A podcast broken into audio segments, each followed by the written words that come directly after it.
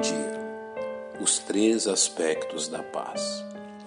A palavra paz ocorre em todos os livros do Novo Testamento, com exceção da primeira epístola do apóstolo João.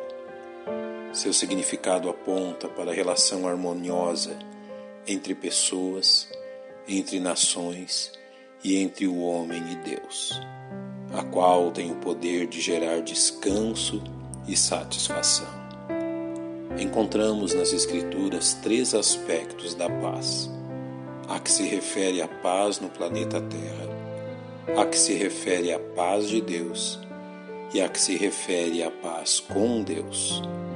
Faremos bem em entendermos como estes aspectos podem ser alcançados e provados por nós, seres humanos.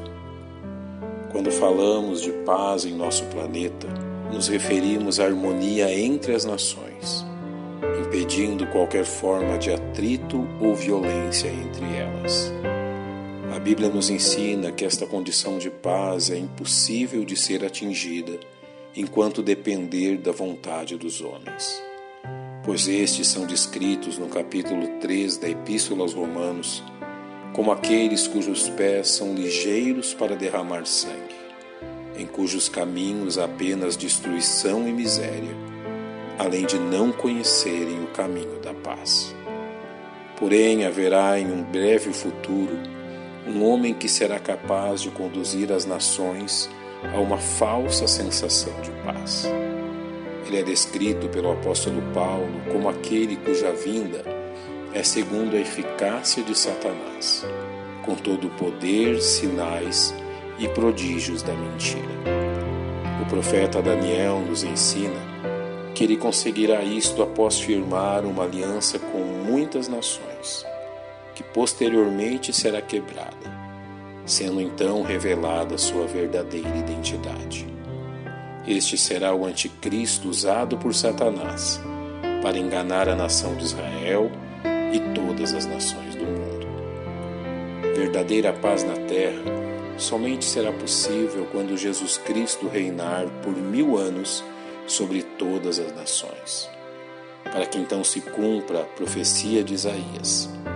Nunca mais se ouvirá de violência na tua terra, desolação nem destruição nos teus termos, mas aos teus muros chamarás salvação e às tuas portas louvor.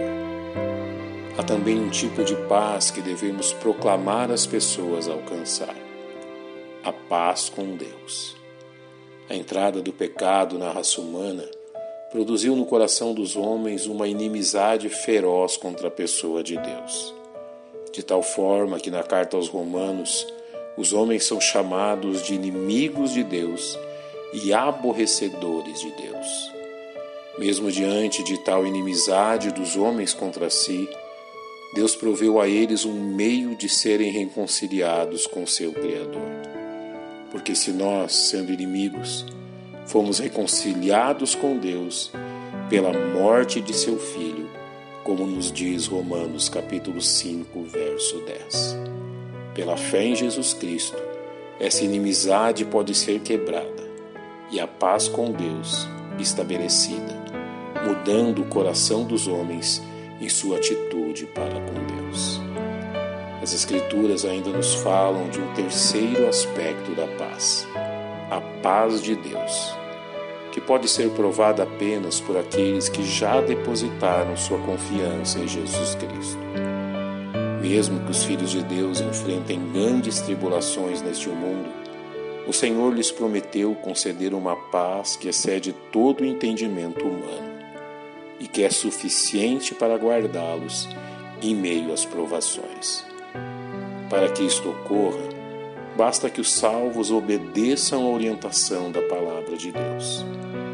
Não estejais inquietos por coisa alguma, antes as vossas petições sejam em tudo conhecidas diante de Deus, pela oração e súplica, com ação de graças.